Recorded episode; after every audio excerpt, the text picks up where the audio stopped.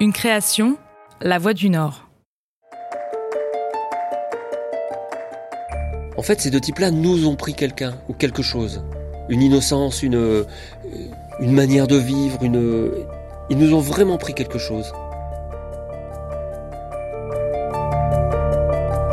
Affaires sonores, le podcast des grands dossiers criminels de la région par Elodie Rabet.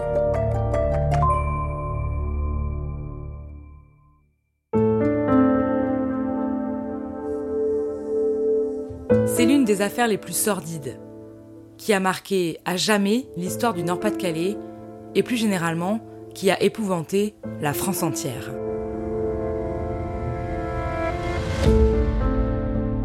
L'affaire des frères Jourdain oppose l'innocence, la naïveté, à l'horreur. Plus de deux décennies après les faits, tous ceux qui ont travaillé sur le dossier, tous ceux qui ont côtoyé les victimes et leurs proches, tous ceux qui ont simplement vécu à proximité du lieu du drame ou même suivi les événements de loin, tous en parlent toujours avec une certaine émotion. Parce que l'affaire dont on parle ici, l'affaire des frères Jourdain, c'est avant tout quatre vies enlevées sur la côte d'Opale pendant les festivités d'un carnaval. Quatre vies de 17 et 20 ans. Celles d'Isabelle, Audrey, Peggy et Amélie. Deux fois deux sœurs qui sont devenues copines? Éric Dussard, grand reporter pour La Voix du Nord, est un des journalistes qui a couvert ce dossier deux qui sont natifs de là, Peggy et Amélie Merlin sont, sont du littoral, et euh, Isabelle et, Audrey Ruffin euh, euh, sont arrivées vers Outreau deux ou trois ans plus tôt, je crois. Et voilà, ces gamines sont devenues copines, et, et Peggy et Amélie voulaient absolument faire découvrir le carnaval, qu'elles ont en elles, elles étaient, elles étaient fans de ça, elles adoraient ça. Le carnaval qui fait vibrer Peggy et Amélie Merlin se déroule au Portel, près de Boulogne-sur-Mer. Là-bas, le carnaval est une tradition inscrite dans les racines de cette commune maritime. À l'origine, il s'agissait de se réunir avant le départ des pêcheurs qui risquaient leur vie en mer, et puis, au fil des années, la coutume est restée, et tous les ans, en février, la population continue de se rassembler pour faire la fête. C'est une tradition euh, joyeuse euh, qui durait un certain nombre de jours, euh, globalement trois jours, avec un, un démarrage traditionnel le dimanche et puis une clôture euh, le mardi soir parce qu'on appelle le brûlé. Laurent Feutry était le maire du Portel au moment des faits. C'est euh, donc l'occasion d'activités festives joyeuses, c'est bon enfant, hein. donc ça attire une foule importante et toujours dans une tradition familiale. On voit beaucoup de familles avec leurs enfants, euh, ou costumés, ou alors spectateurs. Le soir du 11 février 1997, c'est le troisième et dernier jour des festivités.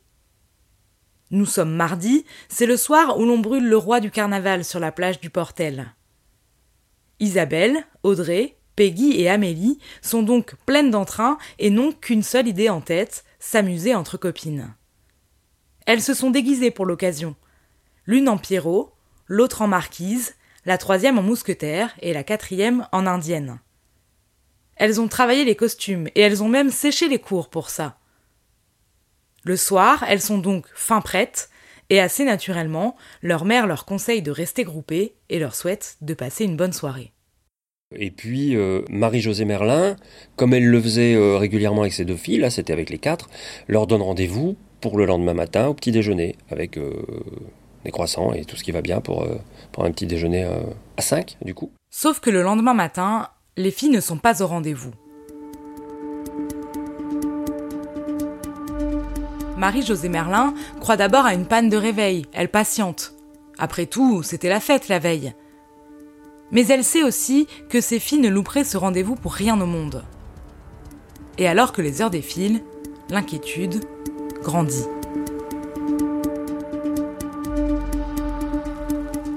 Avec Laure Lamotte, la mère adoptive d'Audrey et Isabelle, elle se ronge les sangs toute la journée et le jeudi 13 février, elles décident donc de se rendre au commissariat pour signaler la disparition de leur fille. Mais là-bas, on ne les prend pas vraiment au sérieux. Elles insistent un peu, ils renaclent un peu, mais bon, comme il y a deux mineurs, ils acceptent de prendre la déposition. Maître Blandine Lejeune sera l'avocate des familles des quatre jeunes filles. Tout en disant, euh, les majeurs, non, euh, elles font ce qu'elles veulent, et euh, de toutes les façons, c'est certainement une fugue. Les policiers du commissariat de Boulogne réalisent une enquête sommaire, mais selon eux, il n'y a pas lieu de s'inquiéter. Nous sommes dans un contexte de fête, les filles sont jeunes, elles ont sûrement continué à s'amuser ailleurs. La piste de la fugue est donc privilégiée. Sauf que quiconque connaît ces quatre copines est persuadé qu'il se passe quelque chose de grave. Tous les proches, à commencer par les mamans, se mobilisent autour de leur disparition. Alors, elles ont fait, avec l'aide de tous les amis, tous les copains, les copines, des petites affichettes qu'elles ont collées un peu partout dans la ville en disant disparu la nuit du carnaval avec leurs photos et un numéro de téléphone qui était celui de Madame Lamotte. Et puis tous les copains euh, sillonnaient les plages, tout ça, à leur recherche. Nous sommes quelques mois après l'affaire Dutroux qui a ébranlé la Belgique voisine et l'entourage des quatre filles du Portel est de plus en plus anxieux. Aurait-elle été séquestrée comme toutes ces victimes belges? En tout cas, personne ne croit en la fugue. Quatre jours après la disparition, le groupe de copains des filles se rapproche alors des journalistes de la Voix du Nord pour lancer un appel à l'aide. Un des rédacteurs de l'agence de Boulogne-sur-Mer reçoit alors les amis de Peggy, Amélie, Isabelle et Audrey. Un groupe de jeunes gens vient le voir en lui demandant de passer dans le journal un avis de recherche. Ce qu'on fait de manière assez régulière et, j'allais dire automatique aussi, euh, quand il s'agit d'une personne qui a disparu. Euh, sauf que là, c'était quatre personnes qui avaient disparu en tenue de carnaval. Et il a, euh, notre collègue de l'époque, tout de suite la conviction que quelque chose de pas normal se passe, parce que face à lui, il a euh, quatre ou cinq euh, copains, des jeunes filles qui sont disparues, et, il les voit très inquiets. Fugue ou enlèvement? Dès le lendemain, le dimanche 16 février 1997, cinq jours après le brûlé du carnaval, la Voix du Nord met alors l'information à sa une. Les lecteurs apprennent la disparition des quatre carnavaleuses et tous les témoins sont invités à contacter les mamans des jeunes filles. Une nouvelle qui va entraîner d'autres médias sur le territoire du Portel, qui filmeront l'inquiétude et l'incompréhension de Laure Lamotte, la maman d'Audrey et Isabelle. C'est pas une fugue, on ne fugue pas habillé en, comment je dire, en mousquetaire. Hein. Si elle avait envie de fuguer, elle serait partie avec ses vêtements, un autre jour avec ses vêtements, et puis avec de l'argent. Il n'y a rien. Elle s'est livrée de caisse d'épargne sont ici, elle n'a pas tiré d'argent, elle n'a même pas sa carte d'identité. La médiatisation de cette affaire et l'émoi qui s'est créé autour de la disparition des quatre jeunes filles entraîne le procureur de la République à changer de stratégie. Il dessaisit le commissariat de Boulogne au profit de la police judiciaire de Lille. Une cellule d'enquête se met en place et au total, une quarantaine de policiers seront mobilisés autour de ce dossier. Il s'agit notamment de vérifier les suites données à l'appel à témoins. Des dizaines d'appels sont réceptionnés et les premiers rapports vont d'abord dans le sens de la fugue. Le procureur, euh, 4, 5 jours, 6 jours après la, disparition, fait un, point presse dans son bureau et, et on est plusieurs journalistes et il nous dit voilà, il n'y a plus lieu de s'inquiéter, on a des témoignages, c'est sûr, c'est une fugue. Elles ont été vues euh, dans la région parisienne. Alors là, ça ne le gênait pas qu'elles étaient vues à la fois dans la région parisienne, à Fréjus et je ne sais plus à quel endroit encore, dans le centre de la France. Enfin, voilà, ça collait pas tellement. L'angoisse perdure pour les familles. Mais dans le même temps, les spécialistes de la PJ se lancent aussi dans une enquête minutieuse pour reconstituer la soirée des quatre jeunes filles. À l'époque, pas de caméra de vidéosurveillance, pas de téléphone portable non plus, et un contexte de fête qui peut compliquer les choses. La reconstitution de cette soirée, qui ne s'est pas révélée très facile à faire. Romuald de Muller, actuel directeur zonal de la police judiciaire de Lille, supervisait la brigade criminelle au moment des faits. Au fur et à mesure que la soirée avance, les carnavaleux s'amusent et ils sont pas ils sont pas arrivés sur leur montre. La consommation d'alcool fait que les témoignages deviennent de plus en plus imprécis. Euh, il y a un manque de rigueur et ça ça pénalise une enquête. L'enquête a besoin de rigueur et d'éléments euh, précis corroborés. Pour autant, un élément va régulièrement revenir sur le devant de l'enquête. On a euh, une information qui revient de manière un peu lancinante sur la présence d'un fourgon euh, dans la soirée qui qui a emmené de temps en temps des gens parce qu'il y avait deux points de carnaval donc euh, qui a véhiculé des gens d'un point A à un point B et deux deux hommes qui circulaient dans ce fourgon. On a un descriptif du fourgon Et cette camionnette, elle est assez euh, facilement reconnaissable parce qu'elle est blanche et d'un côté, euh, il y a plusieurs lignes vertes, euh, verticales. Et même dans le noir, cette camionnette est assez facilement repérable. Peggy, Amélie, Isabelle et Audrey ont effectivement pu monter dans cette camionnette à un moment de la soirée. La nuit du 11 au 12 février 1997, la météo n'est pas vraiment clémente. Il pleut, il fait froid, et il est courant au moment des festivités du carnaval que les fêtards fassent du stop pour relier Le Portel et Équien-Plage, la ville voisine qui tient aussi son carnaval. Assez rapidement, il y a un autre témoignage qui est important aussi, euh, d'un couple et notamment de la jeune femme, un très jeune couple hein, qui, raconte euh, avoir été importuné par quelqu'un qui, euh, remonte après dans une camionnette Il y a un faisceau qui commence à se faire de témoignages euh, qui racontent une présence inquiétante au sein du carnaval.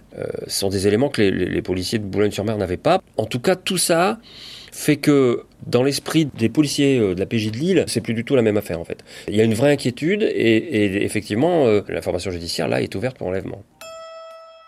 Cela fait maintenant une semaine que nous sommes sans nouvelles des quatre filles du Portel. L'angoisse est immense dans tout le boulonnais. Mais le mercredi 19 février, un témoin rapporte avoir aperçu la camionnette suspecte, garée à Étaples-sur-Mer, à quelques kilomètres au sud de Boulogne.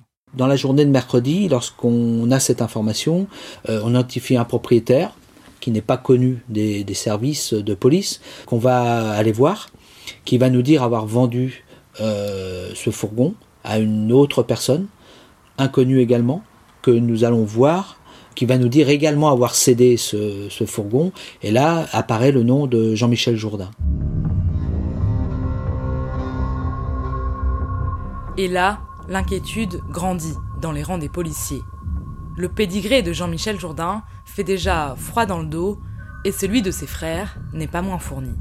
On découvre qu'ils sont trois frères, que Jean-Michel a été condamné pour euh, viol, agression sexuelle et meurtre, que Jean-Louis a été condamné pour viol, agression sexuelle et tentative de meurtre, qui sont récemment sortis de prison. Il y a un troisième frère, Jean-Luc, qui euh, au départ euh, peut apparaître éventuellement dans le paysage, puis mis, mis hors de cause. Autant pendant les deux premiers jours, deux, deux jours et demi, euh, toutes les vérifications que l'on faisait, euh, à un moment, on, on s'est dit, bon, elles ont effectivement euh, décidé d'aller prendre un petit peu de bon temps, elles, vont revenir. Et quand on découvre les, antécédents judiciaires des frères Jourdain, il est clair que là, l'espoir s'amenuise, voire, voire s'écroule complètement.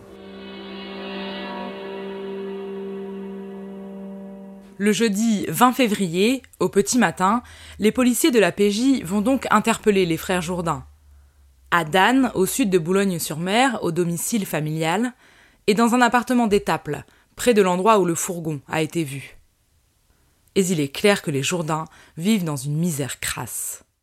Les frères Jourdain la famille Jourdain euh, vit dans une situation de précarité euh, qui est extrême.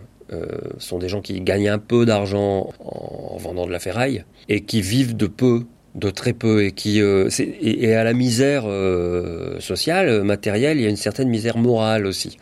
Voilà avec avec des mœurs qui sont les leurs mais qui ne sont pas ceux de tout le monde. Et là on découvre on découvre une sorte de brutalité pas seulement physique, hein, mais de, brutalité sociale.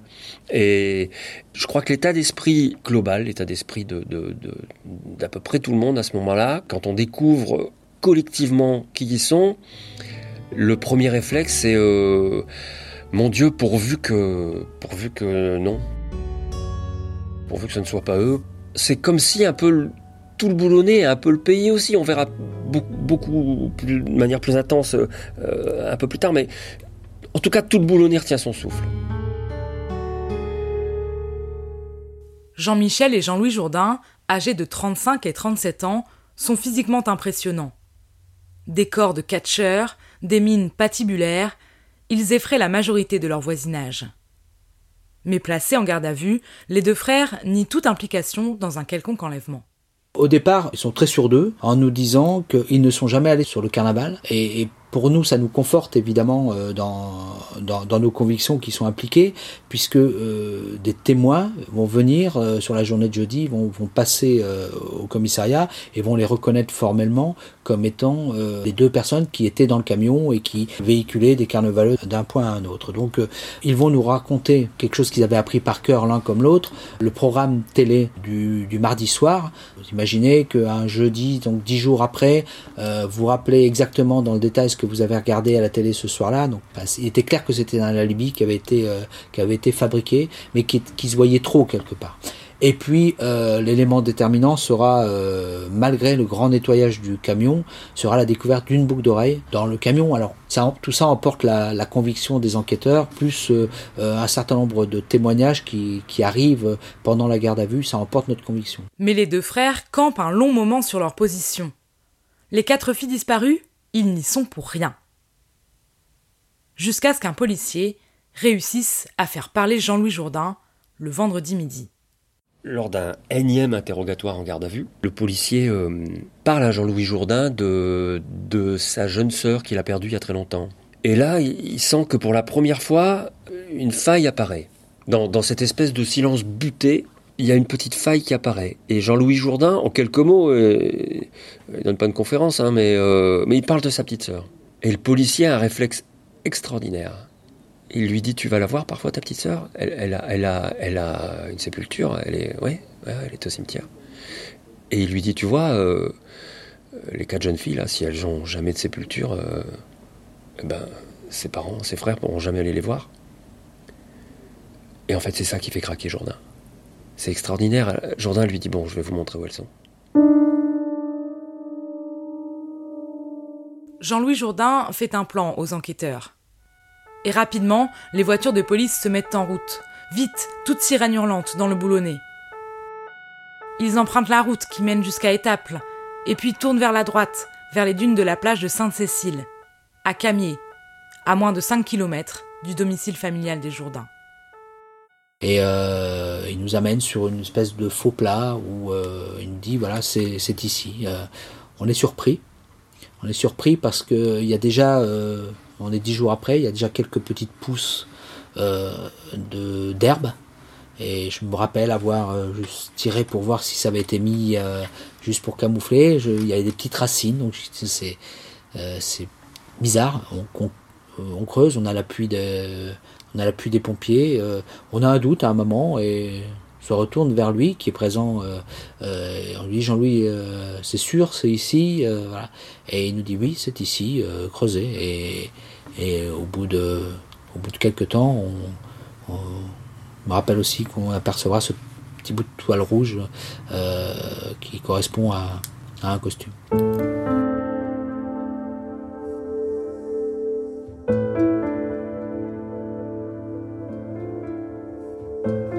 Scène terrible qui reste gravée dans les mémoires de tous ceux qui étaient présents à ce moment-là, et notamment dans l'esprit des journalistes pourtant gardé à distance de la scène de crime.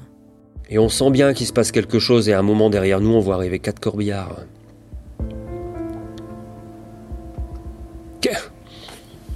Voilà, quatre corbillards. C'est tout. Là, c'est, fini, il n'y a plus d'histoire, euh, elle est réglée l'affaire en fait. Voilà.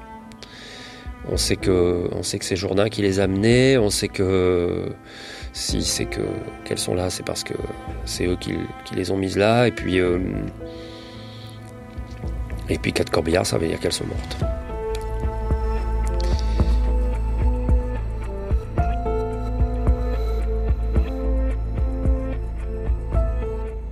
Les corps d'Audrey, Peggy, Isabelle et Amélie sont là, sous le sable.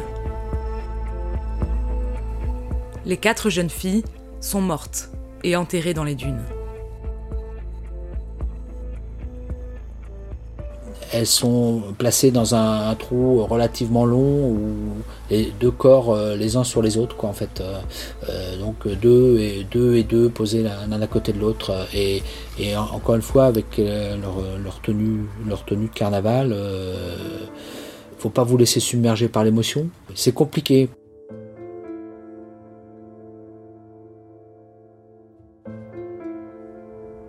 Isabelle, Audrey, Peggy et Amélie ont été violées, torturées et étranglées avant d'être enterrées sous le sable. L'ensemble du Boulonnais, puis rapidement la France entière, apprend la terrible nouvelle. Et c'est l'effarement, comme le raconte le maire de l'époque. Même devant le fait annoncé, euh, c'est incroyable. On ne peut pas imaginer un tel euh, massacre, hein, parce que là, il s'agit bien de, de, ça. Et euh, bah, une émotion toujours vive, hein, quand, quand ça me remonte, c'est poignant. La France entière s'était attachée à ces jeunes filles, et l'espoir de les retrouver vivantes vient donc de s'effondrer. La tristesse sera d'ailleurs immense lors de leurs obsèques, une semaine après la découverte de leur corps. Plusieurs milliers de personnes sont présentes, dont le Premier ministre de l'époque, Alain Juppé. Ça s'est passé à la cathédrale de Boulogne, hein, la cérémonie. Euh, elle était pleine. Hein, euh, c'est une église, une vaste église, une vaste cathédrale. Elle était pleine, euh, des gens dehors. Et puis beaucoup d'émotions, bien entendu, hein, parce que c'était très marquant pour une région qui, chez nous, les crimes de sang sont rares. Bon, depuis, la situation, comme partout, a évolué, mais à l'époque, déjà, un crime de sang, c'était quasiment inexistant. Donc, quatre comme ça, dans de telles conditions, c'était, euh, tout le monde était abasourdi. Au-delà de l'émotion, il s'agit maintenant pour les enquêteurs de déterminer avec précision le déroulé des faits. Mais les frères Jourdain ne sont pas décidés à coopérer. Ils présentent des versions contradictoires.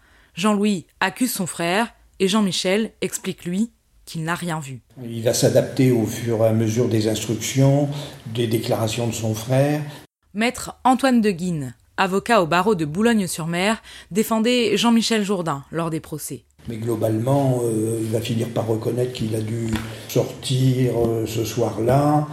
Peut-être euh, il finira par reconnaître qu'il les a montés dans, sa camionnette, mais que lui, il n'a rien fait du tout. Il, ne lâchera pas beaucoup, beaucoup plus que ça. À l'ouverture du procès, face à la cour d'assises du Pas-de-Calais, en octobre 2000, les familles espèrent alors des réponses ou au moins des explications. Mais l'espoir va vite se dissiper, dès l'entrée des frères Jourdain dans le box des accusés.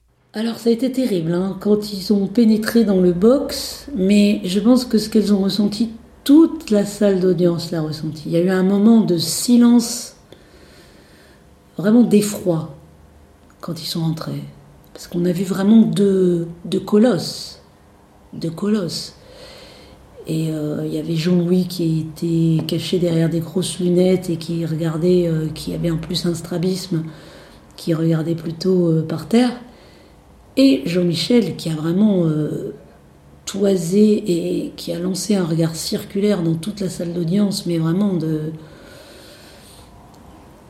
J'ai envie de le dire, hein, ça n'empêche que moi, un regard de tueur, quoi. Un regard qui vous glace. Et il y a eu un murmure d'effroi dans toute la salle. Ce sont, comme le dira l'avocat général lors du procès, deux mondes sans passerelle qui s'opposent. Jean-Michel et Jean-Louis Jourdain garderont une attitude bornée, et la cour d'assises devra même se déplacer à la plage de Sainte-Cécile pour constater que leur version des faits ne colle pas. Pour autant, les frères ne raconteront jamais ce qu'il s'est vraiment passé la nuit du 11 au 12 février 1997. On n'a jamais su précisément euh, qui avait fait quoi. Jean-Louis disait Moi, j'ai rien fait, euh, je, ne faisais que les amener à mon frère. Enfin bon, c'est de dire ben, D'accord, mais on ne sait pas qui a fait quoi. Il faudra donc se contenter des hypothèses, émises grâce aux différentes expertises, pour tenter de comprendre le déroulé des faits. La camionnette euh, avait été aménagée, c'est-à-dire que à l'arrière, euh, il y avait absolument plus rien. C'était complètement vide, donc il y avait de la place pour les mettre là. Euh, il y avait également la, la, serrure qui ne fonctionnait pas, ce qui fait que lorsque vous étiez à l'intérieur de, de, cette camionnette, vous ne pouviez pas sortir. Luc Frémiot était l'avocat général lors des procès des frères Jourdain. Aujourd'hui magistrat honoraire, il a répondu à nos questions par téléphone. Et euh, ils ont été enlevés, donc euh, ils sont partis jusqu'à Sainte-Cécile. Et là, selon moi, c'était la thèse que j'ai défendue. Ils les ont à la fois euh, violés et, torturés dans la camionnette, et ils les ont tués dans la camionnette. Et ce qui est terrible, c'est que chacune de ces de ces quatre jeunes filles et puisqu'elles étaient dans cet, espace évidemment réduit, assister à ce que chacune d'entre elles subissait. Alors on imagine tout cela avec ce bruit terrible, de ces, cris, cette camionnette qui, qui résonne puisque c'est une camionnette tout en tout en métal là qui est là, il n'y a rien à l'intérieur, si ce n'est ces les frères Jourdain. Enfin, c'est voilà ce qui leur est arrivé. Selon Luc Frémiot, le meurtre des jeunes filles a été prémédité des semaines à l'avance. C'est une chasse qui avait eu lieu depuis, euh, depuis plusieurs semaines pour trouver les victimes idéales. Et ils ont vraiment cherché les victimes idéales parce que lorsqu'ils ont enlevé les quatre jeunes filles entre le Portel et puis euh, Sainte-Cécile, ils étaient en voiture et ils s'arrêtaient avec la, la camionnette et proposaient aux, aux gens de, de, les conduire, de leur faire gagner du temps en disant qu'eux aussi se rendaient au carnaval et que ça leur faisait plaisir de, de les emmener. Et euh, ils ne s'arrêtaient jamais, si vous voulez, lorsqu'il y avait un garçon qui était, euh, ou plusieurs garçons qui étaient en compagnie de jeunes filles. Ils cherchaient vraiment des jeunes filles seules. Et c'est ce qui s'est passé avec elles. Les deux frères ont été condamnés à la réclusion criminelle à perpétuité assortie de peines de sûreté de 22 et 20 ans de prison, une peine confirmée lors du procès en appel en 2002. Je crois qu'on peut résumer tout ce que pensaient les familles par, euh, par euh, une phrase qu'a prononcée Laure Lamotte à l'issue du... Je sais plus si c'était le premier ou le deuxième procès, mais, mais, mais voilà, elle, disait son, son... un léger soulagement peut-être d'avoir de, euh, avancé, d'avoir euh, appris des choses qu'elle ne savait pas, ou, ou, en tout cas euh, d'avoir confirmé des choses qu'elle imaginait. Mais ça changera rien, disait-elle, nos bras se refermeront toujours sur du vide.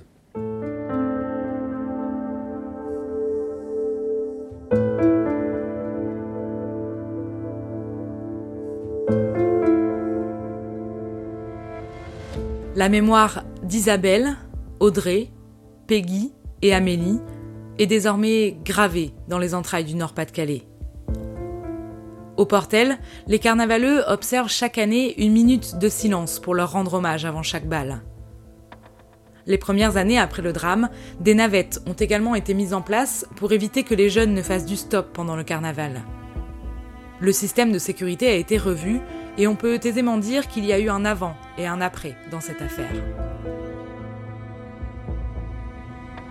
En fait, ces deux types-là nous ont pris quelqu'un ou quelque chose. Une innocence, une, une manière de vivre, une... Ils nous ont vraiment pris quelque chose. Ouais, on les a un peu, d'une certaine manière, un peu, un peu adoptés, ces quatre gamines. Tous. Euh, toute cette, euh, elles sont dans notre mémoire. Voilà, dans la mémoire de cette région, il y a, il y a cette histoire, c'est ces, quatre gamines, leurs deux mamans, qui étaient, vraiment, vraiment, a, vraiment, on avait euh, affaire à des gens qui représentaient vraiment quelque chose.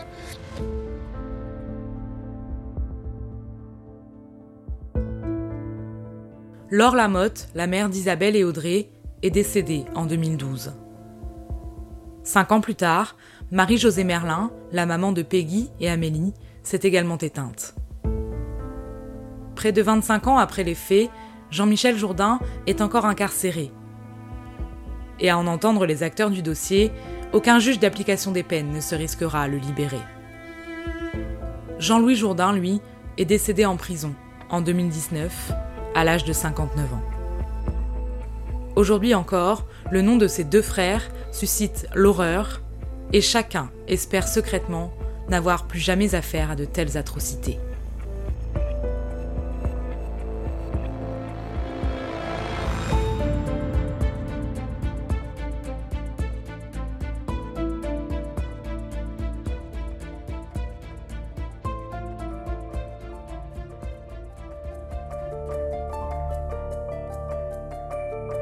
Affaires sonores est un podcast de La Voix du Nord, produit avec l'aide de Maxime Cuvillier de WEO, et disponible sur le site internet de La Voix du Nord et sur toutes les plateformes d'écoute.